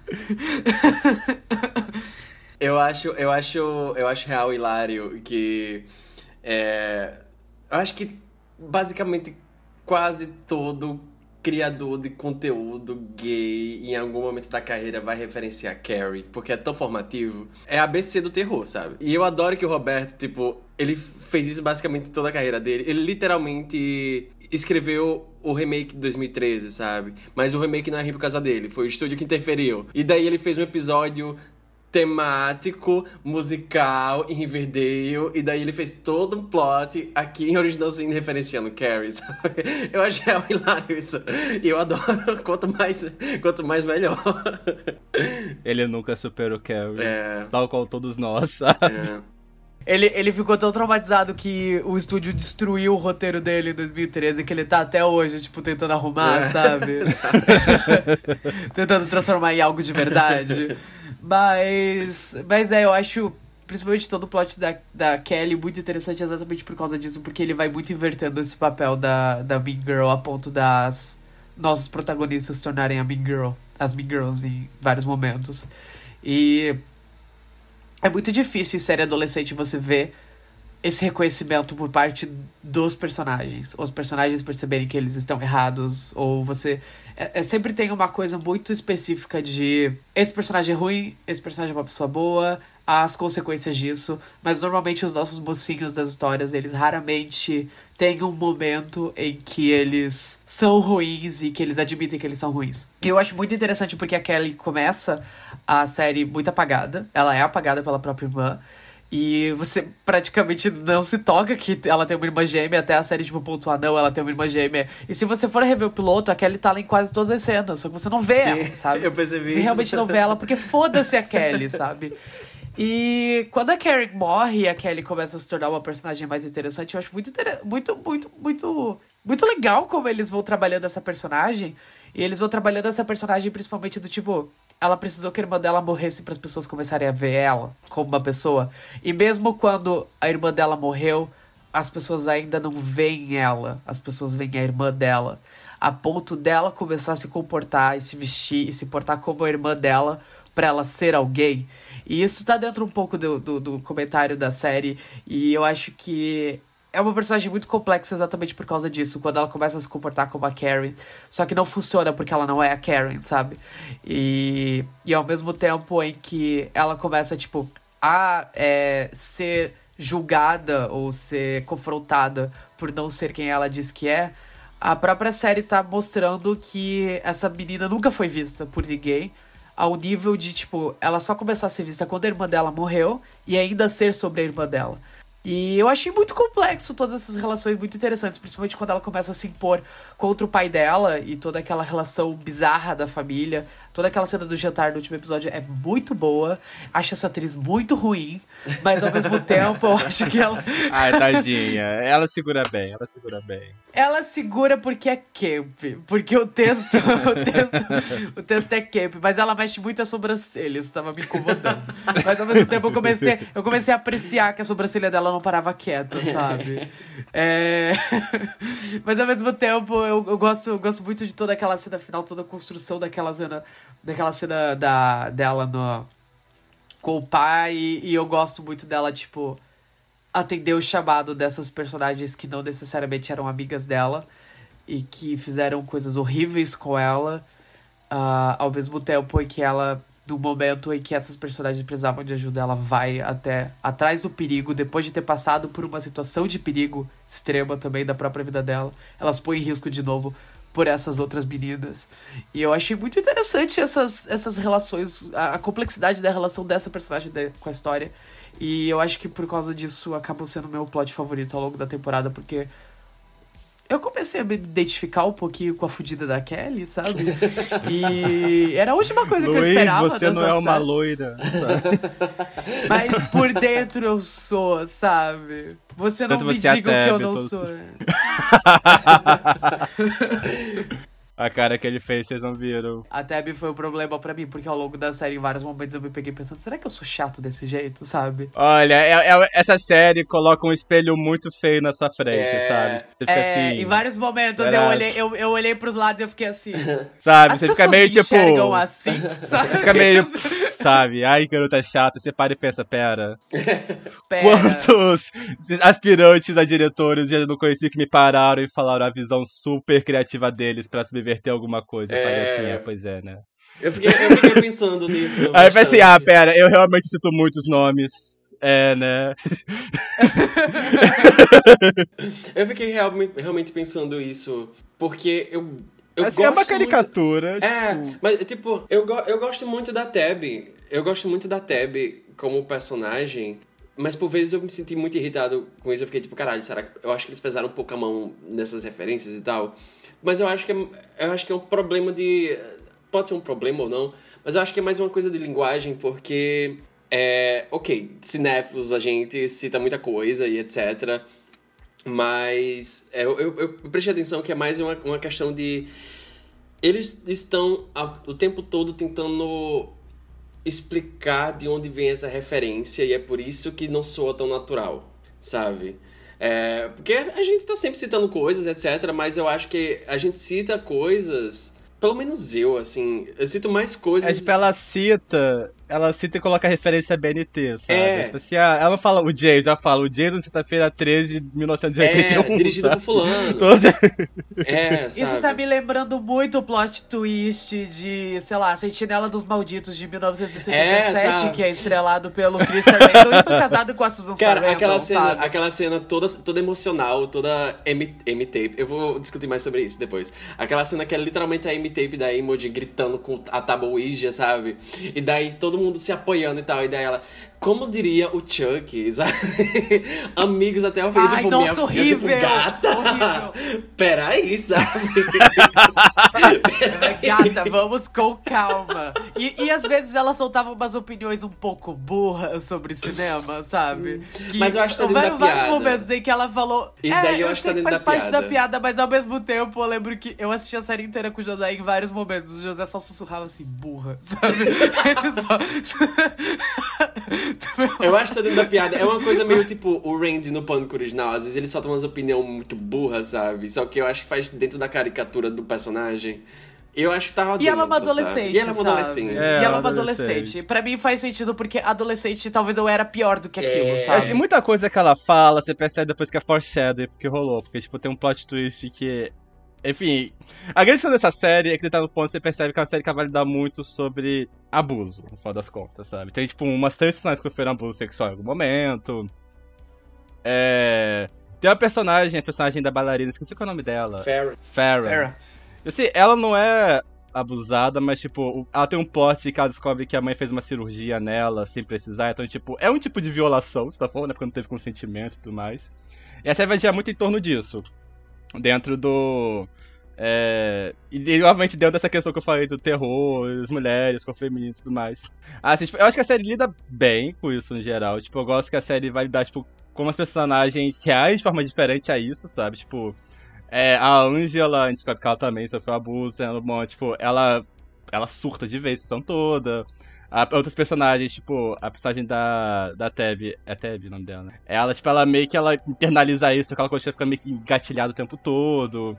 E a personagem da Emma, a gente descobre que tá no momento que ela também passou por isso, só que ela é personagem que ela não demonstrou isso até aquele momento, sabe? Tipo, a personagem que dá a entender que ela meio que, aspas, seguir em frente, só que ela também internalizou muito isso. Eu achei interessante a série, tipo, mostrar como pessoas se agem de forma diferente e tudo mais, achei muito interessante. O, a, a série vai comentar, como eu falei, tipo, tem um lance de Rape and Revenge que a série comenta, tipo, que é, o plot delas meio que vai girar em torno disso também. É, a única coisa, tipo, o único porém que eu teve em relação à série, e principalmente em relação a esse plot, é que é um mistério da história, tipo, quem cometeu isso tudo e tudo mais. E, primeiro que no geral, acho que a série lida bem em relação, tipo, como lida com os personagens masculinos em relação a isso. É, eu acho muito interessante, por exemplo, o personagem do, do Jock, que é o, é o gostoso lá de Euforia, sabe, também, é o meu motor lá. É, que a série meio que dá a entender os pontos, tipo, aquele personagem que ele não entende muito bem de consentimento, sabe? É uma personagem da Kelly e tudo mais, mas, tipo, a Kelly não chega pra lá nele, depois começa a ficar super cuidadoso com ela e tudo mais. É, eu gosto que a, a série, tipo, ela meio que coloca algumas nuances na situação toda que eu acho muito interessante. É, eu gosto que ela vai, tipo, pulando suspeito só pro suspeito. Agora, o que me incomodou mesmo é que, tipo, quando elas descobrem quem é o personagem que é, foi o abusador e tudo mais, elas descobrem que elas invadem a casa dele e elas encontram, tipo, uma caixa de filmes. Elas falam assim, ah, é, são filmes de terror nojentos e explícitos e tá lá, tipo, o Vingança de Jennifer, o... que é mesmo? Aquele do Peckinpah, é, Straw Dogs, como é que fica em português? Como? Sob o domínio do medo, sob Ah, o é, o domínio do é. medo. Sob o domínio do sob o domínio medo. do medo. E, tipo, isso meio que tipo, a prova cabal de que não. É, porque ele É, eu vi filme. E tipo, e, e no final, tipo, realmente era, sabe? E tipo, cara, a série. Isso me irritou muito, porque muito essa coisa, tipo, de que o que você assiste é uma. É, tipo, reflexo direto do seu caráter, sabe? Tipo, isso me deixou muito incomodado, em geral, tipo. Porque é mesmo discurso que esse pessoal tem por aí, de que, lá, se você assiste coisas com personagens moralmente questionáveis, ou você assiste coisas grotescas, ou você assiste filmes de terror porque você gosta de ver ele sendo maltratado, você gosta de ver mulheres sendo humilhadas, você gosta de não sei o que, sei lá, tipo. Ai, cara, tipo, eu achei isso. achei isso. A série tá vindo tão, tipo, complexa em relação a isso, e ela bota um negócio tão maniqueiro no final, sabe? Eu achei tão, tipo, ai. Eu acho que, inclusive, isso... Eu fiquei cansado. Ah, eu já abro o Twitter todo dia, sabe? É, eu acho que, inclui, inclusive, isso entra em choque com a própria personagem da Tabata, sabe? Da, da Tabby, sabe? Porque eles são fãs de filmes de terror. Não é como se... Tipo, Cara, um fã de filme de terror tem um Blu-ray, sei lá, de A Vingança de Jennifer na prateleira, sabe? É um clássico, entre aspas. Tem todas essas problemáticas, mas eu achei tão engraçado. É, é, tão.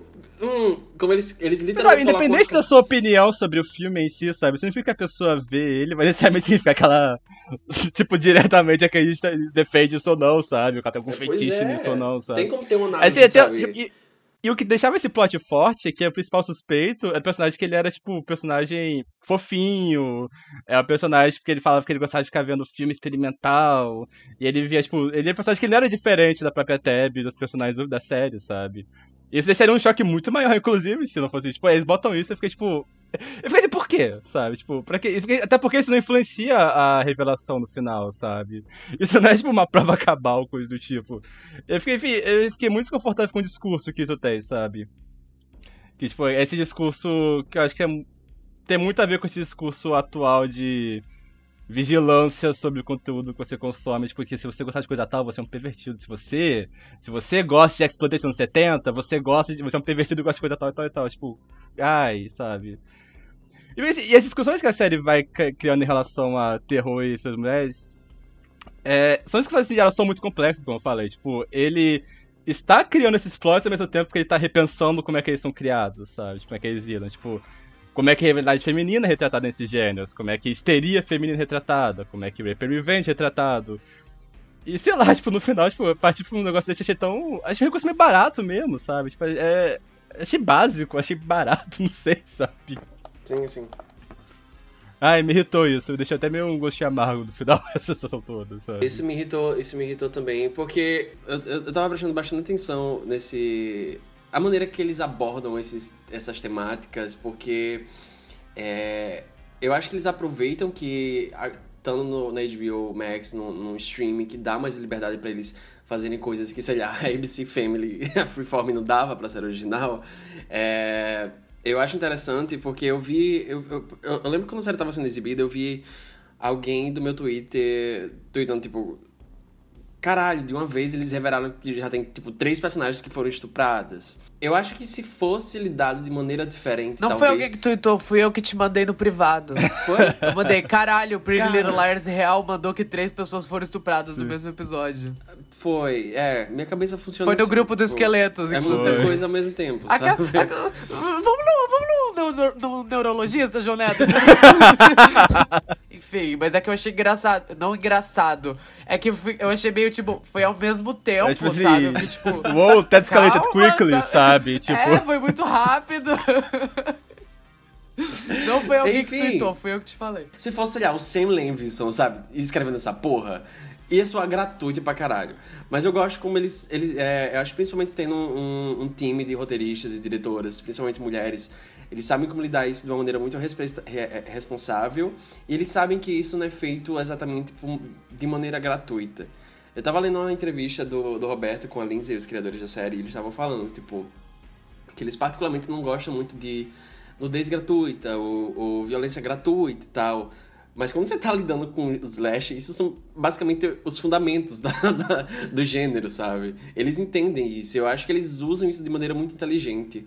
É... Isso que me incomodou também nesse negócio lá da caixa de filmes proibidos do, do Chip. E realmente, tipo, eu acho que vai contra a própria personagem da Tab também, vai contra um pouco do discurso no geral da série.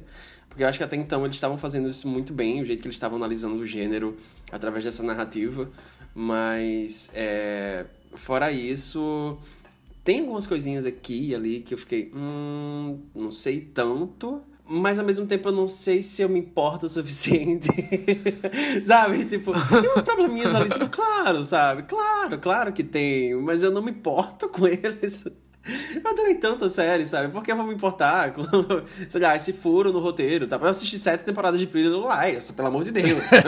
Ai, gente, você deu play Pretty Little Pretty sabe? Lies, Tipo, é. Foda-se. pra mim, pra mim a foda-se, série ai. seria mais longa, sabe? Tem uns 12 episódios, porque, tipo, o último episódio é tão corrido. Parece que foram três Então, essa é minha- É a minha principal reclamação, porque eu acho que ele monta muito bem todos os elementos, mas ao mesmo tempo, quando ele chega lá onde ele é pra chegar, tem tanta gente, tem tanto plot, tem tanto elemento, e ele constrói algo tão grandioso que eu acho que ele não atinge o potencial que ele mesmo monta, sabe? É aquele lance das salas, sabe? Tipo, É, cada uma tipo, tem uma é pessoa muito que feriu a rápido, sabe? outra. É, e elas entram e elas olham e, tipo, cara, dava pra fazer pelo menos uns 20 minutos disso, do dilema moral das meninas, tendo que tá de cara com os abusadores delas. E elas, tipo, tem que lidar com isso. E a série não dá um respiro pra fazer isso.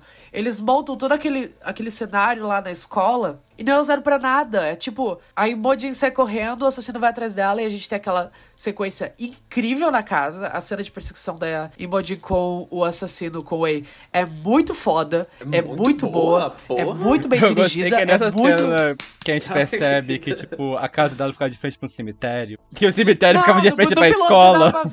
No piloto mostra mesmo também. Ah, não No lembrava piloto disso. mostra. Tipo assim, a escola tem um cemitério e dá pra casa dela.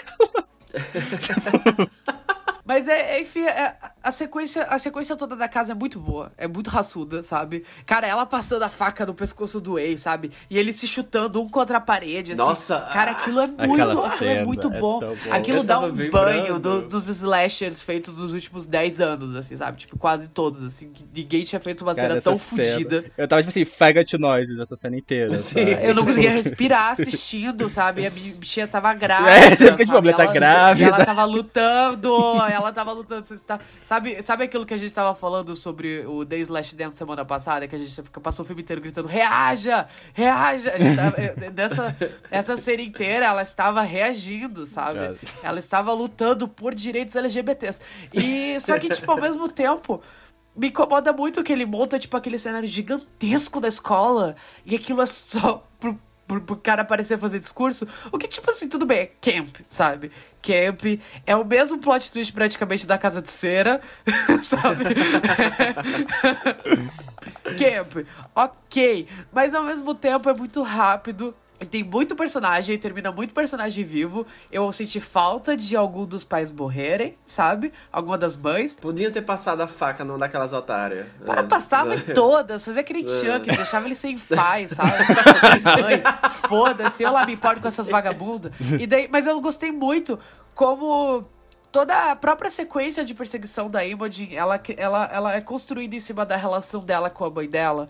E ela vai Nossa. usando a, a relação dela com a mãe dela pra se proteger daquela situação de perigo. Eu E fiquei- no final, tipo, depois de descobrir que a mãe dela era uma pessoa horrível e ela, tipo, passou a vida inteira dela se redimindo com o que ela fez. Aquilo é tão bonito. Eu fiquei, choro... eu, fiquei, eu fiquei meio choroso, não vou mentir, não. Ela, ela é a herdeira da Sidney Prescott, não aquela Anitta fake do novo Pânico, sabe? Ela realmente tem tudo tópico parecido. Melissa Barreira. Simplesmente não reaja. A atriz simplesmente não reaja. Ah, mas, tipo, e eu acho que aquela, cena, aquela sequência inteira da casa, tipo assim, eu até perdoo eles não terem usado toda a escola. Porque assim, o Way, assim. Performático pra caralho, sabe? Ele montou aquele Exato. cenário. É queer, eu fiquei é imaginando queer. eles o dia inteiro montando aquela escola, o senso estético Né? da lenda, sabe? Sabe? Tipo, ele falou assim: move essa cadeira aí, por favor, vamos deixar o espaço livre aqui. Acende vela, É, tava muito sabe? bem, é lindo, lindo, sabe? Lindo. Aí Imogen chegando, encontrando o cadáver da mãe em cima da mesa, eu senti falta dela puxar a gente ver o cadáver, mas tudo bem, Sim. tudo bem não ter mostrado, porque o impacto em si foi bom, eu dei um pulinho do sofá, porque eu sabia que ele- o cadáver ia aparecer em algum momento, mas eu acho que o jeito que é montado a cena é muito boa. Que é Mas eu igualzinho acho que toda a do cena- Halloween também. Igualzinho É. a cena do Halloween. Mas eu acho que a cena da casa em si, tipo, aquela sequência inteira da casa é tão boa que me faz perdoar, tipo, eles terem desperdiçado aquele cenário excelente que eles montam na escola. Porque eu acho que, tipo, é isso que o slasher é. E eu acho que é isso que torna o slasher um gênero tão legal de se assistir, tão divertido. É, por emoção, me lembrou muito a sequência da casa do Halloween do Rob Zombie, Zombie. sabe? Sim! Tipo, aquela, Ah. Sim! aquela a casa abandonada e aquela coisa do, do, do escuro e, e ser a Final Girl na mão com o assassino. É, e, e, o assassino parece muito o Michael Myers do, do Rob Zombie. Cabeludão, ele ser enorme e tudo mais. É, tipo, fazia tempo que eu não vi uma cena de. Acho que, sei lá, fazia bom tempo que eu não vi uma cena tão raçuda assim, de tipo, Final Girl contra assassino, sabe? Tipo, de boa mesmo, assim, da menina indo com, com, com vontade. Só que ao mesmo tempo criando toda essa sensação de perigo pra personagem que você sente e você se importa com ela naquele ponto, ao mesmo tempo que ele tá puxando esse elo emocional da mãe dela é, e fazendo toda essa conexão dessa coisa de crimes do passado refletidos no futuro. E mostrar que nós, é, pessoas no geral, não são resumidas apenas nas coisas ruins que elas fizeram com as outras pessoas e que, sabe, tipo, existem nuances para as coisas e por pior que a mãe da da Ibodi tenha sido, isso não resume toda a existência dela e até a morte dela, sabe? E é muito bonita essa cena, tipo, ao mesmo tempo ela consegue fazer esse misto de tensão com emoção, sabe? E Adrenalina. esse desabrochar da personagem. É. E termina com ela e o assassino iguais, como iguais, caídos no chão, assim. E a bolsa dela estourou, sabe? Tipo, é muito bom. É muito, muito, muito, muito bom. É uma sequência inteira muito boa. Eu acho que essa cena, inclusive, ela ela simboliza muito o clímax da série, da jornada emocional da, da, da Imogen, mas ao mesmo tempo eu acho que ela simboliza também o clímax de, de, como eles construíram as chase scenes dessa série, que eu queria muito falar sobre isso. A gente falou, tipo, ah, essa série tem muita chase scene, muita chase scene, muita cena de perseguição, porque é uma coisa que a gente sente muita falta nos slashers de uma mãe, tipo, não tem cena de perseguição, não tem aquelas, aquelas sequências enormes, a sabe? A primeira cena de perseguição que tem, que é da garota perseguida no prédio, aquela é cena... Gritinhos. É gritinhos. Eu, eu soltei grito, eu, soltei, eu, eu não tava esperando, eu soltei grito. Porque assim, eu acho que. Inclusive assim, obviamente você não pode esperar que, sei lá, uma série. Eu adoraria, adoraria. Mas você não pode esperar que uma série faça uma cena de perseguição de, sei lá, 10 minutos. Uma série, tipo, faz a, a, a cena de perseguição da Ellen Shivers dentro de uma série, que o formato é diferente, o ritmo é diferente, então Obviamente, as cenas vão, podem ser um pouco mais curtinhas. E as cenas, as cenas de perseguição, se você for olhar, as cenas de perseguição dessa série são curtas. Só que você não sente isso porque eu acho que eles investem tanto na adrenalina e no senso de perigo. Toda cena de perseguição, toda cena de perseguição dessa série. Da Noah lá no apartamento, que é a primeira, que eu fiquei de queixo caído, assim, ela pulando de, edifício pra edifício, bicha, eu tava, tipo assim, vivendo, sabe? A Noah, a, a Kelly dentro do, do teatro. São, são cenas meio simples até, sabe? Mas eu acho que o jeito que é dirigido, o jeito que é construído, te dá, te deixa num senso de alerta, de, sabe, de, de instinto. Eu tava, tipo, meio que pulando do sofá e tipo, corra, corra, corra, corra, sabe? Ela parando pra esperar e você fica assim, corre! Eu tava, eu tava sentindo muita falta de uma cena que evocasse tanto, tanto essa adrenalina, essa energia, essa energia de mim como espectador, principalmente no slash, sabe? Porque não se faz mais. Real não se faz. E eu fiquei surpreso que, tipo, eles fizeram isso uma, duas, três, quatro, cinco vezes dentro dessa série. A do, a do Labirinto do Espelho, viado Viado! Bom! Viado! Bom. Pelo amor Bom de Deus, sabe? Eu queria que fosse eu... mais longa essa. Ela é tão boa que eu queria que fosse queria. mais longa. Mas, tipo... Eu também queria. Eu queria, eu queria que, que, muitas tivesse... coisas fossem mais longas, mas tudo bem. Tudo bem. tudo bem. A gente já teve. A gente já teve. Sabe? Assim, em eras, em eras de fome, você se contenta com migalha, sabe? Cara, e tipo já puxando outra coisa, já que a gente lembrou dessa cena do, do labirinto de espelhos, uma coisa que é usada muito bem nessa série é a trilha sonora. Tem, a, a trilha sonora tem meio que uma música tema que é muito. E daí a trilha sonora é feita pelo Joseph. É, é isso que você O Joseph trilha... Bichara. O, o Joseph Bichara. Bichara. Cara, quando eu vi o nome dele na abertura, eu fiquei. Quem é esse? She's taking it, sabe? É o cara que fez a trilha sonora dos Invocação do Mal e do Insidious e do Maligno. Ah. É o colaborador do James Wan. Tanto que o Aquaman não é ele que fez a trilha sonora do Aquaman, mas a cena do fosso, que tem aqueles monstros aquáticos, foi ele que fez a trilha daquela cena específica. Lenda. Ele é o colaborador do James Wan. Assim, tipo, ele é fudido. A, a trilha dele é muito boa. Toda, toda, toda vez que aquela cena do. Uh, eu acho que é, é a cena que talvez eles melhor, melhor usam essa música, que é meio que a música tema, sabe? Porque toda vez que a câmera cortava da mouse presa no canto do espelho e cortava pro Way e eles puxavam aquele violino, viado, sabe? Tava me dando uma coisa assim dentro de mim. Ah, fazia muito tempo que uma série não me despertava tanto Sabe? Ai, essa série foi muito feita pra mim, porra. Foi É muito tão, feita pra mim. Fui eu que sabe? pedi. É tão. Ai. Cara, muito emocionante, no penúltimo episódio, quando revelou que o xerife tinha sido namorado da mãe da garota no passado, o grito que eu dei. Tipo, eu fiquei tipo assim, ah! Hum. Esse, esse E, tipo assim, e pra mim não é muito apareceu, bom. tipo, pular pro próximo episódio, então tipo, achei que era o último episódio. Naquele momento eu fiquei em desespero. É, e isso também, eu acho que leva em conta também como esse formato semanal de multi-episódios, mais de um episódio, funcionou tanto pra essa série. Que eu tava pensando, sabe? Eu tava pensando muito em Sabrina enquanto eu tava assistindo essa série. Porque Sabrina tá naquele. tava sendo lançada naquele formato infernal da Netflix tudo de uma vez, e você se sentia na obrigação de assistir tudo o mais rápido possível pra não pegar spoiler, etc, etc. E isso cansa... Sabe, os episódios eram Eram longos. muito longos. Eles tinham, tipo, uma hora. eram sabe? muito longos. Eu sentia, você sentia muito cansaço. Só que os episódios de, de Original Sin, eles são longos também. Eles são bem maiores do que da série uns original. 40 minutos. Só que não para. Não, amor, 50 pra uma 50 hora. É 50? Pra você, não, não. 40 É, minutos, cinco- eu acho. é não. Amor, não. Gente. Você nem sentiu, Pra gatinha. você ver, tipo, Gatinha. essas doses. Eu achei que esse formato funcionou tão bem, sabe? Tipo, não é tudo de uma vez. São, é um bloquinho de episódio que você assiste, você fica. Quando você tá terminando de ver o primeiro episódio da leva, você fica. Ah, eu queria ver mais. E daí tem outro.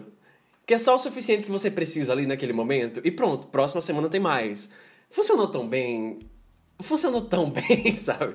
A HBO Max, ela, tá- ela talvez seja tenha sido um dos streams mais inteligentes a, a fazer, a flexibilizar esse formato que era tão engessado do streaming. Eu tinha notado isso já em outras séries que eles fizeram isso de forma semelhante. Eu acho que Rex, Rex eles lançavam também dois, dois, três episódios por semana. A segunda metade de Gossip Girl também eles lançaram meio assim. E funciona muito bem, sabe? Funciona muito bem. É meio que o meio termo entre o formato clássico e o formato novo de streaming, sabe? Eu acho que meio que abraça um pouco de tudo, te dá o suficiente sem que você fique se sentindo é, muito cansado ou subalimentado, sabe? Tipo, tô com fome ainda. Me deixei muito satisfeito, assim. HBO Max, uma celebração É. da vida, né? Nossa, acendendo uma vela de sétimo dia pra ela, sabe? Eu tô, bola... eu tô boladíssimo que essa merda vai ac- acabar desse jeito, porque era Loki o melhor streaming que eu. Demais, demais, demais. De longe, assim. É o melhor stream. Eu tô falando como se já tivesse acabado. No momento ainda não acabou, mas a gente tá, tipo assim, vendo a biblioteca de Alexandria queimar e não podendo fazer nada, né? Mas tudo bem, sabe? Tem uma coisinha que eu quero adicionar, que eu quero comentar antes.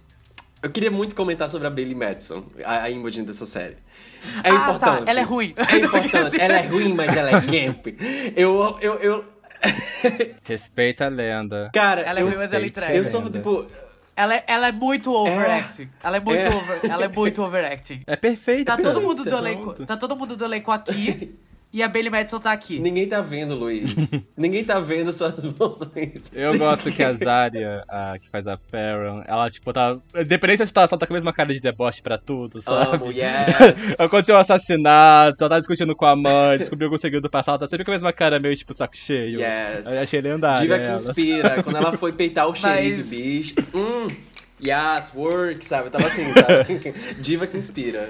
Cara, mas a, a Bailey Madison, ela tem uma coisa que vocês já perceberam que ela fala e dela, tipo, concentra muito os olhos dela e ela mexe o rosto, ela fica tipo.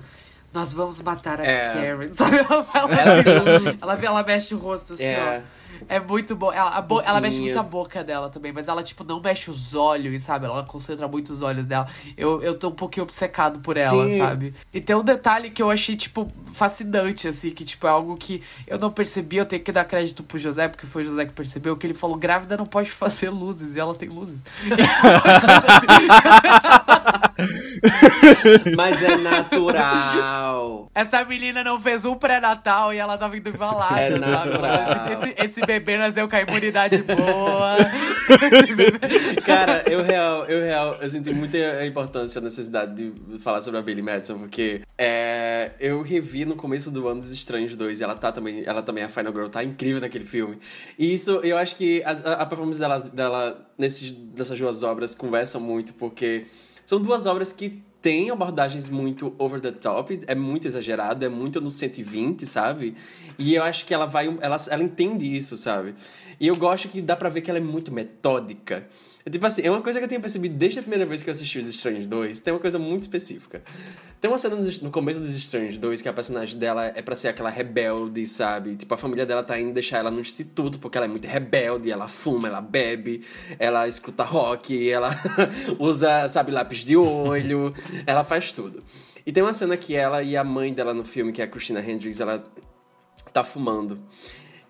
E eu fiquei. Eu lembro que eu assisti essa cena, eu fiquei ninguém fuma desse jeito, sabe? Dá pra, dá, claramente dá pra ver que a Bailey Metz não sabe fumar, não fuma. Só que dá pra ver que ela realmente tá concentrando todas as forças dela naquela cena pra entregar, tipo, que ela tá muito tormentada e ela tá fumando.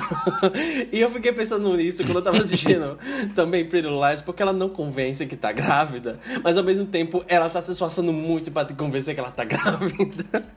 e é muito engraçado que ela sempre, ela sempre tá muito exagerada. Camp, camp, camp, sabe? Atriz da geração. Camp, camp realness, Eu queria total, mais sabe? assim, sabe? Camp realness. Mais da, da Bailey Madison, sabe? Chega de naturalista, sabe? Mais, mais por atrizes expressivas sendo Final É. Girl. Total, sabe? Chega, chega dessa. Da boneca de cera, da, da menina lá do Pânico 5, sabe? Chega, chega, sabe? Eu adoro. Ela é a definição de camp, sabe? Porque ela não é uma grávida, ela é aspas grávida, sabe? tipo, aí essa é a definição. Eu acho que ela tá na mesma escala de atuação da Elizabeth Olsen em Multiverso da Loucura. Sim. Que eu acho que ela Sim, transcende sabe? o conceito de atuação e ela cria algo novo. Ela cria você algo não sabe próprio, definir se sabe? é bom ou ruim. Ela está na sintonia É. dela, sabe? Ela está nesse ponto. Como é que pode tão nova, né? Ela, ei, mas ela sempre foi assim. Vocês se lembram dela pequena nos filmes? Tipo, Ponto pra Terabithia? Ela, ela, ela tá Sim. naquele filme da- do Adam Sandler com a. A Jennifer ela Aniston, é- é. Que ela tem que fingir que ela é filha do Adam Sandler, não tem? Do Adam Sandler com a Jennifer Aniston, é ela. Ela tá no, no, no, no daqueles filmes horríveis que o doutor É, não tenha medo do escuro. O- Não tenha medo do escuro. Isso. Não tenha medo do escuro, ela, Ela sempre criança. foi muito over the- Ela sempre Lenda. foi muito camp desde pequena. Lenda, sabe? Sou fã. Orgulho de ser fã. Mas eu gosto muito dela, Real. cara. Lindinha, É. lindinha. Gosto. A gente, tem, a gente tem que dar um nome pra, tipo, esse novo conceito de atuação. Porque eu acho que existem pessoas que vão lá, sabe? É. Que é tipo. Ah, é, é, camp, é, é a atuação da mesmo- Cláudia Raia, sabe? Sim. Tipo, é camp, essa é a palavra. Não, é a Faye Dunaway. É, é, é, é a- o, Não, a Faye Dunaway é método- cheirada, é diferente, é outro nível, sabe? Tipo, a Faye Dunaway, Tá, ela é uma vamos força da então- natureza, é outra coisa, sabe? Jeito. É o método Cláudia gostei, Raia. método Cláudia então, ela Raia. está, ela está no Gostei, mé- vamos carimbar. Tá, vamos lá. Elizabeth Olsen, Multiverso da Loucura. Bailey Madison e Pretty Little Liars, Original Sin, estão atuando no método Cláudia Raia de atuação. E esse é o nome que o Esqueleto no Armário deu pra quando a pessoa ela transcende o conceito de atuação e você não sabe se o que ela tá fazendo é bom ou ruim. Apenas é, sabe? e É, você sabe? vive por isso. A Elizabeth Olsen no filme Doutor Estranho tá igualzinho aquele vídeo da Cláudia Raia falando Você tem cara de nóia, tem tarja preta aí? Sabe? Você Não, tem cara, não, você tem cara não. de tarja Ela preta. fala, você tem cara de tarja preta. Você tem nível trio aí. Tem um aí. E daí a mulher Ah, sempre sim. fala, tá na bolsa, eu, eu, assim, você tem cara de tarja preta. A Bailey Madison na temporada inteira, sabe? Imogen? Are you okay? No. Definitely not. Another text. Well done. You showed mercy. Maybe there's hope. Gather in the auditorium. The trial begins now. Bom, mentirosinhas. Esse foi o nosso especial sobre Pretty Little Liars, PLL Original Sim. É, ou um novo pecado. Cara, pecado original é muito melhor. Não Nem é? porque eles botaram um Eu novo gosto que pecado. são, tipo, diametralmente opostos, sabe? Um é pecado original e É, o outro é tipo- novo pecado.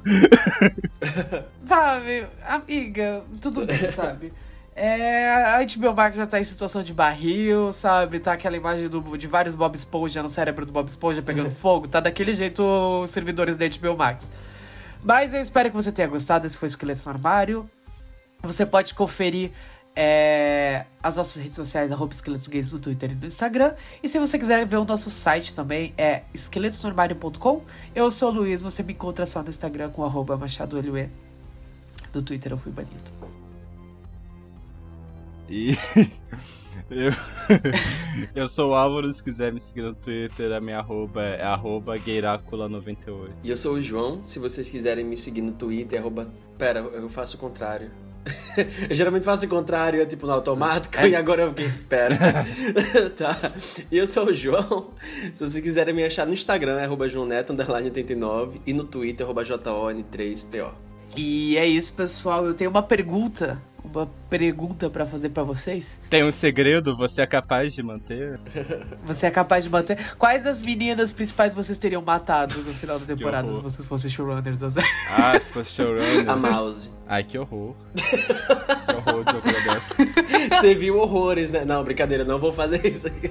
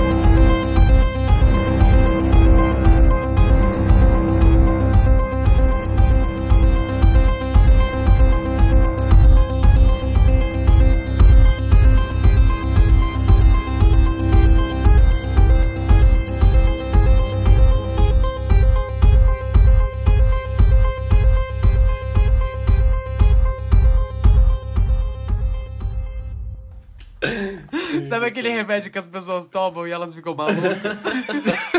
que de vez em quando alguém faz thread. Alguns tweets meus que irritaram foram feitos sobre efeito desse remédio. Sabe aquele perfil da Rita Lee, que era tipo a Rita Lee maluca, era tipo os tweets malucos assim que ela trancou? Eu, eu, era, era aquele, aquele pique, sabe? Eu lá sou mulher de fazer backup, pergunto o nome e foda-se eu, sabe?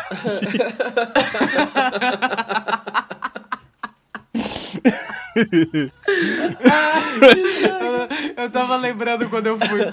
Quando eu tive a segunda conta banida e alguém só mandou assim. Caralho, queimaram a segunda biblioteca de Alexandria.